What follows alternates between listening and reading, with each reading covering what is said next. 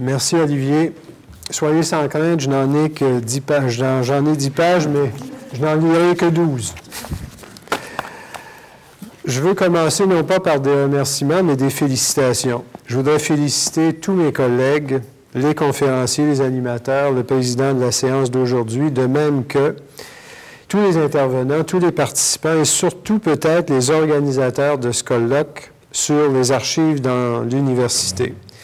Les féliciter, vous tous, non pas seulement par politesse, mais d'abord parce qu'ensemble, nous avons vraiment fait tous les efforts pour couvrir le sujet. Nous avons abordé ensemble les archives universitaires, sinon sur tous les angles, en tout cas sur de nombreux angles, sur plusieurs angles. Les archives administratives, les archives de l'enseignement, les archives scientifiques, les archives étudiantes et professorales réputées de nature privée ou non. On peut avoir de longs débats là-dessus. Nous avons discuté aussi bien des PV des instances dirigeantes que des flyers des unités agissantes, en passant par les archives de laboratoire. Et tout ça fait partie de la mémoire de l'université à court ou à long terme nous sommes allés, et je ne nommerai personne spécifiquement ici, vous allez euh, vous reconnaître tous. Nous sommes allés de l'introspection psychanalytique aux relations publiques et à la mémopolitique, tout ça en 24 heures à peine, et on s'attaquera sous peu aux maltraitances archivistiques. Nous avons constaté que la discipline archivistique, malgré les difficultés, gagnait en popularité dans un contexte de multidisciplinarité. Un exemple absolument évident, hier soir au Musée historique de Lausanne, j'en nommerai un. Éloi Comtesse nous a présenté comme ça, euh, spontanément et puis euh, avec beaucoup de verve, une base de données où les documents étaient, étaient décrits selon la norme ISAT-G comme si c'était la chose la plus naturelle, la plus évidente du monde et euh, que ça allait de soi et que ça se trouvait partout. Eh bien, il y a dix ans à peine, cette norme n'existait pas et il a fallu 10 à 15 ans de travail et de coopération internationale pour y arriver. Mais c'est chose faite et ce n'est pas le premier gain de l'archivistique. Autre exemple du gain en popularité de l'archivistique et des archives, l'attention accrue prêtée aux archives courantes et intermédiaires dans le contexte des impératifs de la bonne gouvernance et du droit à l'information et à la protection des renseignements personnels. Bref, avec ce que l'on voit depuis 40 ans dans l'université comme ailleurs et avec tout ce que l'on a vu hier et aujourd'hui, les archives me semblent susciter plus d'intérêt et non moins d'intérêt sans nécessairement que toutes les ressources suivent. Mais ce colloque, et rassurez-vous, ce sera ma conclusion, nous a fait voir des pistes de solutions. Ma conclusion, en fait, pourrait, pourrait tenir en trois mots, mais je ne vous laisserai pas filer si facilement il m'apparaît que les pistes de des pistes de solution ont non seulement été évoquées ici, mais ce sont des pistes sur lesquelles plusieurs se sont résolument engagés. Les deux premières sont la conscientisation et la collaboration. J'ai entendu à plusieurs reprises l'expression prise de conscience. Conscientisation conscientisation des rectorats, des unités, des individus créateurs de documents. Conscientisation par la diffusion.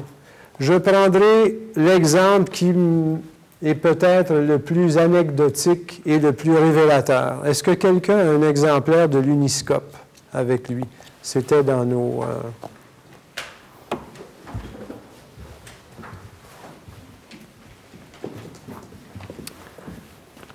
Voilà. On se dit, la diffusion, c'est cher, c'est compliqué, ça demande beaucoup de temps, etc. L'Université de Lausanne fait paraître régulièrement dans l'Uniscope une capsule, un tirage, un quiz, en fait, qui demande certainement de l'attention et du travail, mais rien de comparable à une exposition d'une centaine de pièces sur autant de panneaux euh, installés dans un endroit prestigieux. Et normalement, l'hebdomadaire ou le mensuel universitaire est lu par la communauté universitaire. Il est lu, en tout cas chez nous, ici aussi certainement, depuis la guérite du stationnement jusqu'au rectorat. Donc, régulièrement, par un moyen comme ça, il y a une conscientisation de toute la communauté universitaire sur les archives. Donc, conscientisation par la diffusion, par tous les moyens raisonnables et accessibles. Conscientisation et collaboration.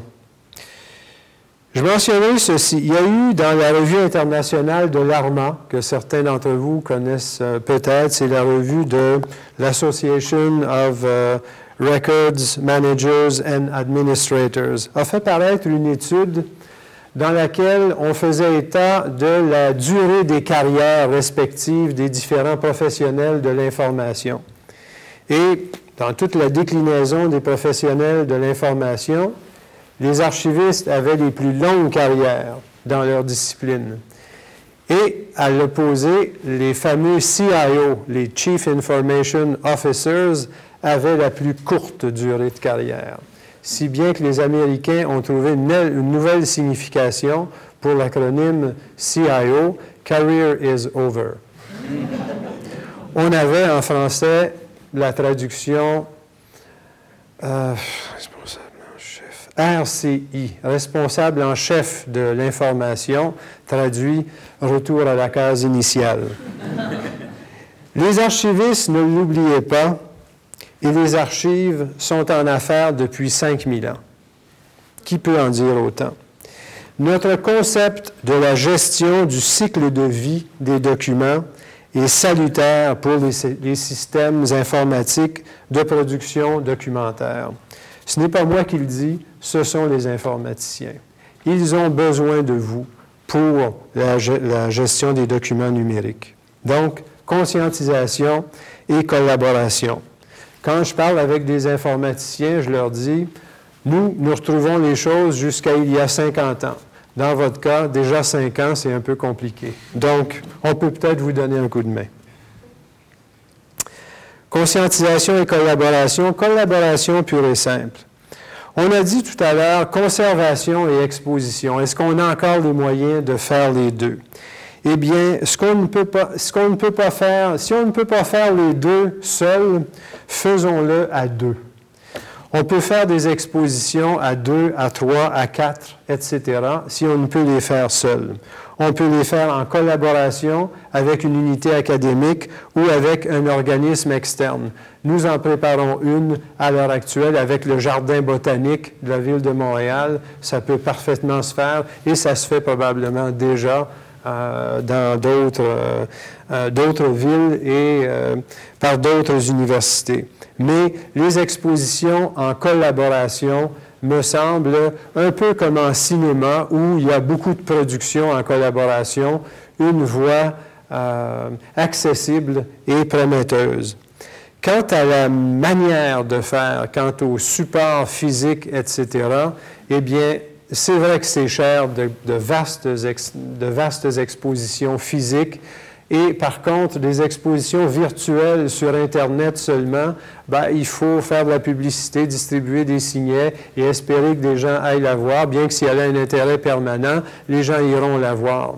Mais m'est venu spontanément à l'esprit en écoutant les intervenants ce matin, puisqu'il serait compliqué de répondre à un désir d'exposition dans, euh, un, pavillon avec des, euh, panneaux physiques euh, déployés, pourquoi pas un écran au plasma qui ne soit pas même une borne informatique, mais simplement un écran au plasma télévisuel, une exposition virtuelle qui a simplement été gravée sur un disque, comme on a vu un moine le faire sur une caricature de, Paul Servet ce matin, et le disque inséré dans l'écran au plasma. Ça fait une exposition qui tourne en boucle d'un mètre carré et dont les coûts de ces types d'écrans sont en baisse à chaque année. Et l'exposition est vue dans des endroits passants. Bref, Conscientisation et collaboration. Collaboration, enfin, je le mentionne, le projet Aurore, qui est, qui est un vaste projet de collaboration des archivistes français, me paraît fantastique et prometteur. Mais je vous avais dit trois mots. Conscientisation, collaboration, c'est bien en marche. Et j'ajouterai, puisque nous sommes à Lausanne, le lieu du euh, musée euh, des Jeux olympiques, du mouvement olympique, je dirais conscientisation, collaboration et compétition. Mais compétition positive et progressiste. Dans des regroupements comme Aurore, comme la Crépuc, comme les regroupements qui existent en Belgique, en Suisse et ailleurs, on collabore ensemble, on développe des instruments ensemble, on échange des idées et soudainement, il y en a un ou deux qui retournent chez lui ou chez elle et dans telle université se fait tel développement. Et chez nous, c'est comme ça. Si je peux dire à mon secrétaire général, bien, tu sais, avec ce qu'on a fait en commun, l'Université de Sherbrooke a fait ceci, et ça marche bien, et ils s'en tirent bien, et honnêtement, nous nous en tirons moins bien eh bien, cette compétition saine, à la suite de la conscientisation et de la collaboration, fonctionne très bien et il me semble que ce soit un réflexe universel. On veut faire au moins aussi bien que son voisin, surtout si c'est un concurrent, qu'on aime bien. Je terminerai avec ceci. La responsabilité de la mémoire institutionnelle de l'université peut être assumé au moyen de collaborations multiples et variables. La mémoire institutionnelle de l'université, cependant, doit être assurée car elle est essentielle à l'efficacité de l'université et à son humanité. Merci beaucoup.